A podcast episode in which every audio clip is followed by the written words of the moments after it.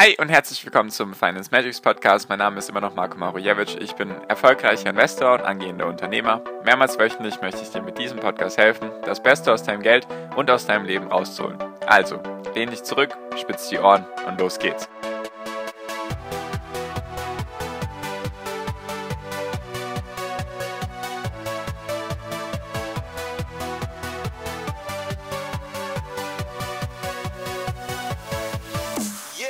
Hi und herzlich willkommen zum Finance Magics Podcast. Wir sind heute bei Folge 233 und heute geht es um das Thema Analysten. Genau, Analysten haben ja die Aufgabe oder Analysten, die Analysten gibt es irgendwie ganz schön viele und sie haben einen sehr, sehr wichtigen Stellenwert im ganzen Börsengeschehen, was ich leider immer noch nicht verstehe und da wollte ich einfach heute mit jemand ein paar Sachen besprechen, warum ich keinerlei Wert auf Analysten lege, warum das meistens kompletter Quatsch ist, was die machen. Ist jetzt ein bisschen hart ausgedrückt, nur vielleicht merkst du einfach, dass ich nicht verstehe, warum sich so viele Menschen immer nach irgendwelchen Analysten halten oder nach irgendwelchen Analysen von irgendwelchen Analysten gehen, die sich meistens gar nicht mit dem Unternehmen auseinandersetzen oder sich damit beschäftigen. Deren Job es einfach nur ist, irgendwelche Zahlen in den Raum zu schmeißen, die meistens fernab von jeder Realität sind. So, das ist jetzt ein bisschen hart ausgedrückt, nur ich möchte es ja auch begründen. Und zwar geben Analysten meistens ihr Kursziel aus für die nächsten zwölf Monate. Also einfach mal, einfach mal so dahingesagt, meistens sind es die nächsten zwölf Monate, steht zumindest dran für die nächsten zwölf Monate, für die nächste Zeit, für das nächste Jahr, für die nächsten Quartale erwarten sie eben diesen und diesen Preis. So. Jetzt gibt es natürlich Analysten, die auch meistens richtig liegen oder oft mal richtig liegen, wenn sie dann sagen, ja, wir nehmen jetzt dieses Kursziel und packen das an dieses Unternehmen dran und meistens liegen sie dann halt richtig, weil da jetzt vielleicht auch nicht so viel passiert. Beziehungsweise, was auch interessant ist, Analysten arbeiten meistens im Herdentrieb. Komme ich gleich noch drauf zu sprechen. Nur jetzt erstmal ein paar Beispiele. Ein Analyst zum Beispiel hat die Tesla-Aktie bewertet, beziehungsweise das war, glaube ich, Mai diesen Jahres oder lass es auch April gewesen sein, ist vollkommen egal, haben sie eben, also das war sozusagen schon während Corona, also da war sozusagen schon abzuschätzen, wie es vielleicht mit der Weltwirtschaft weitergeht und jetzt bei Tesla eben mit den Autos und so weiter und so fort. Und da hatten die das Kursziel von 1200 Dollar ausgesetzt. Oder gesagt halt. Ja, 1200 Dollar, das erwarten wir, sind dann irgendwas um die 1000 Euro gewesen. Haben sie sozusagen erwartet für die nächsten zwölf Monate oder eben für die nächste Zeit, vielleicht auch bis Ende des Jahres. Ist ja auch vollkommen egal. Auf jeden Fall hat dieser Analyst, derselbe Analyst, der sich sozusagen mit Tesla beschäftigt hat, der eigentlich, wenn du so ein Analyst bist, dann traust du dem ja zu, dass der zumindest durch seine Erfahrungen, weil er viele Unternehmen analysiert, in Anführungszeichen, dass er dann eben auch einschätzen kann, wo sich das hinentwickelt. Und natürlich sind jetzt Kursziele jetzt nicht wichtig. Also ist natürlich gut, wenn der Kurs sich entwickelt, gut entwickelt, positiv entwickelt und so weiter, natürlich. Nur an sich ist das jetzt kein Merkmal, worauf ich jetzt unbedingt achte, was jetzt irgendwelche Analysten für Kursziele rausgeben oder wo aktuell der Kurs steht. Es geht nur darum, dieser Kerl hat dann drei Monate später, in diesen drei Monaten hat sich jetzt bei Tesla, denke ich, jetzt nicht so viel getan. Also die haben jetzt vielleicht noch, weiß nicht, haben halt ein paar Autos mehr verkauft, als erwartet wurde, okay. Und sind auch sonst mit ihren Sachen ganz gut vorangekommen und so weiter und so fort. Nur eigentlich hat sich in den drei Monaten nicht viel getan. Nur er hat jetzt sein Ziel von 1200 Dollar auf 2500 Dollar angehoben. Also das war auch vor dem Split. Deswegen sagen wir mal, der, das Ziel davor war bei 300 Dollar und jetzt hatte er es auf einmal auf 500 Dollar angehoben. Und Tesla liegt jetzt, glaube ich, irgendwo bei den 500 Dollar oder noch nicht ganz, 450 vielleicht, ich weiß es gar nicht, 400 Euro auf jeden Fall knapp. Also, dieser Analyst hat dann binnen von drei Monaten sein Kursziel verdoppelt. So, hört da jetzt aber noch nicht auf. Jetzt mal zu einem anderen Unternehmen. Zoom. Kennt wahrscheinlich inzwischen auch jeder durch Corona. Videokonferenz, kann es ja mit gefühlt jedem darüber Videocall starten. Genau.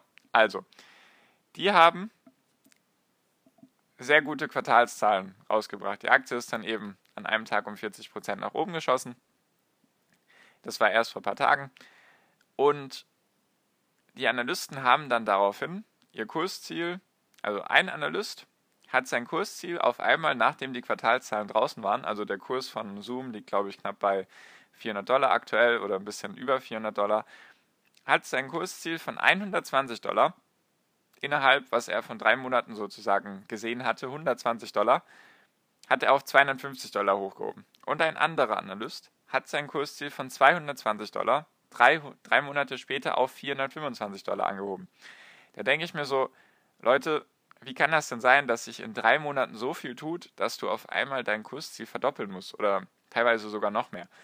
Wie kann man sowas denn ernst nehmen oder wie kann man sich darauf verlassen, dass die wissen, was sie tun, wenn sie innerhalb von drei Monaten eigentlich ihre komplette These, die sie hatten, komplett über Bord schmeißen? Weil eine Verdopplung vom Kurs in drei Monaten ist jetzt schon krass. Also das ist jetzt nicht einfach mal so, dass du sagst, ja, wir haben irgendwie erwartet, der Kurs schafft 1000 Dollar, jetzt erwarten wir 1100 Dollar.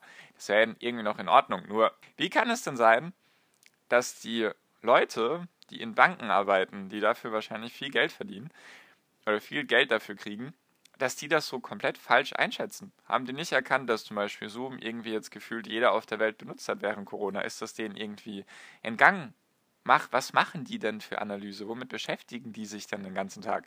Wie kann es denn sein, dass die erwartet haben, dass Zoom als einer der größten Corona-Profiteure aktuell, dass die von 120, also bei 120 Dollar landen, als das Kursziel ausgegeben wurde, lag der Kurs auch schon irgendwo bei 250 Dollar.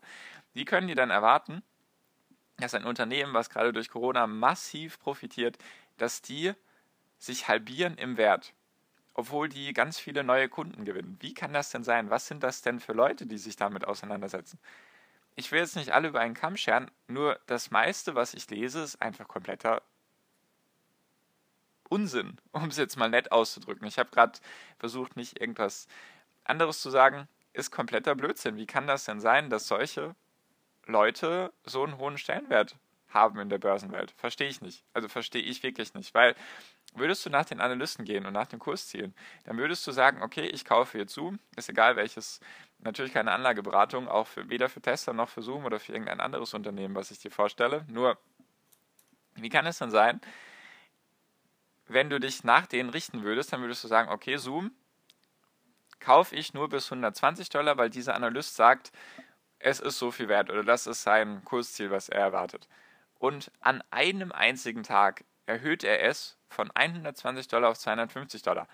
Ja, super. Was hat sich denn jetzt in diesem einen Tag getan? Was hat sich denn jetzt in dieser Zeit getan, dass du es auf einmal von 120 auf 250 Dollar erhöhst? Zoom hat sich in den drei Monaten, klar, haben die ganz viele neue Kunden gewonnen, nur die war, das war doch abzusehen. Wie sollen denn die Leute kommunizieren miteinander, wenn sie nicht raus dürfen, wenn sie keine Business-Meetings haben dürfen, wenn sie nicht rumfliegen dürfen? Wie soll das denn sonst funktionieren? Das weißt doch auch jeder normale Mensch, der sich damit logisch ein bisschen auseinandergesetzt hat, konnte das doch erwarten. Also wie kann das denn sein? Und was auch ganz interessant ist mit diesem Analysten-Herdentrieb, was ich am Anfang gemeint habe, die meisten Analysten machen einfach nur das, was die anderen Analysten machen. Zum Beispiel bei Tesla.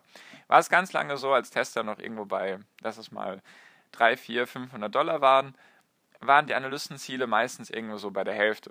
Also gefühlt bei weiß nicht, 250, 300 Dollar. Die meisten Analysten, weißt du, 20 verschiedene, die sich alle damit wohl beschäftigen, haben alle ihr Kursziel unter dem aktuellen Kurs gesehen.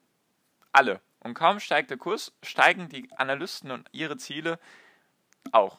Da frage ich mich, was hat sich denn in dieser Zeit getan? Also zum Beispiel jetzt, wenn wir ein Jahr zurückschauen. Natürlich hat Tesla jetzt in der Zeit viel, viel, viel, viel mehr Autos verkauft, in Anführungszeichen. Nur Konnte das niemand absehen? Konnte das niemand von denen erwarten, dass das passieren würde? Also jetzt auf einmal sind, sind selbst die, die ein Kursziel von vielleicht 200 Dollar hatten, haben jetzt ihr Kursziel auf vielleicht 600 oder 800 Dollar erhöht. Einfach weil sozusagen alle anderen das auch machen und deswegen wollen die halt jetzt nicht irgendwie blöd dastehen, sondern die machen halt das, was alle anderen machen. Und deswegen würde ich da einfach gar keinen Wert drauf legen, besonders weil die Kursziele teilweise auch einfach komplett fernab der Realität sind zum Beispiel ein anderer Analyst, ich nenne jetzt auch extra keine Banken, damit hier nicht irgendwie gegen irgendjemanden geschossen wird oder so, sondern einfach Analyst, ein Analyst. Kannst du auch alles selber nachlesen, die ganzen Kursziele, wenn du einfach eingibst, Zoom-Kursziel, Tesla-Kursziel, können auch ganz andere Kursziele sein von anderen Unternehmen, nur Damit wir einfach mal darüber gesprochen haben, damit du weißt, dass du darauf wenig Wert legen solltest. Also, pass auf.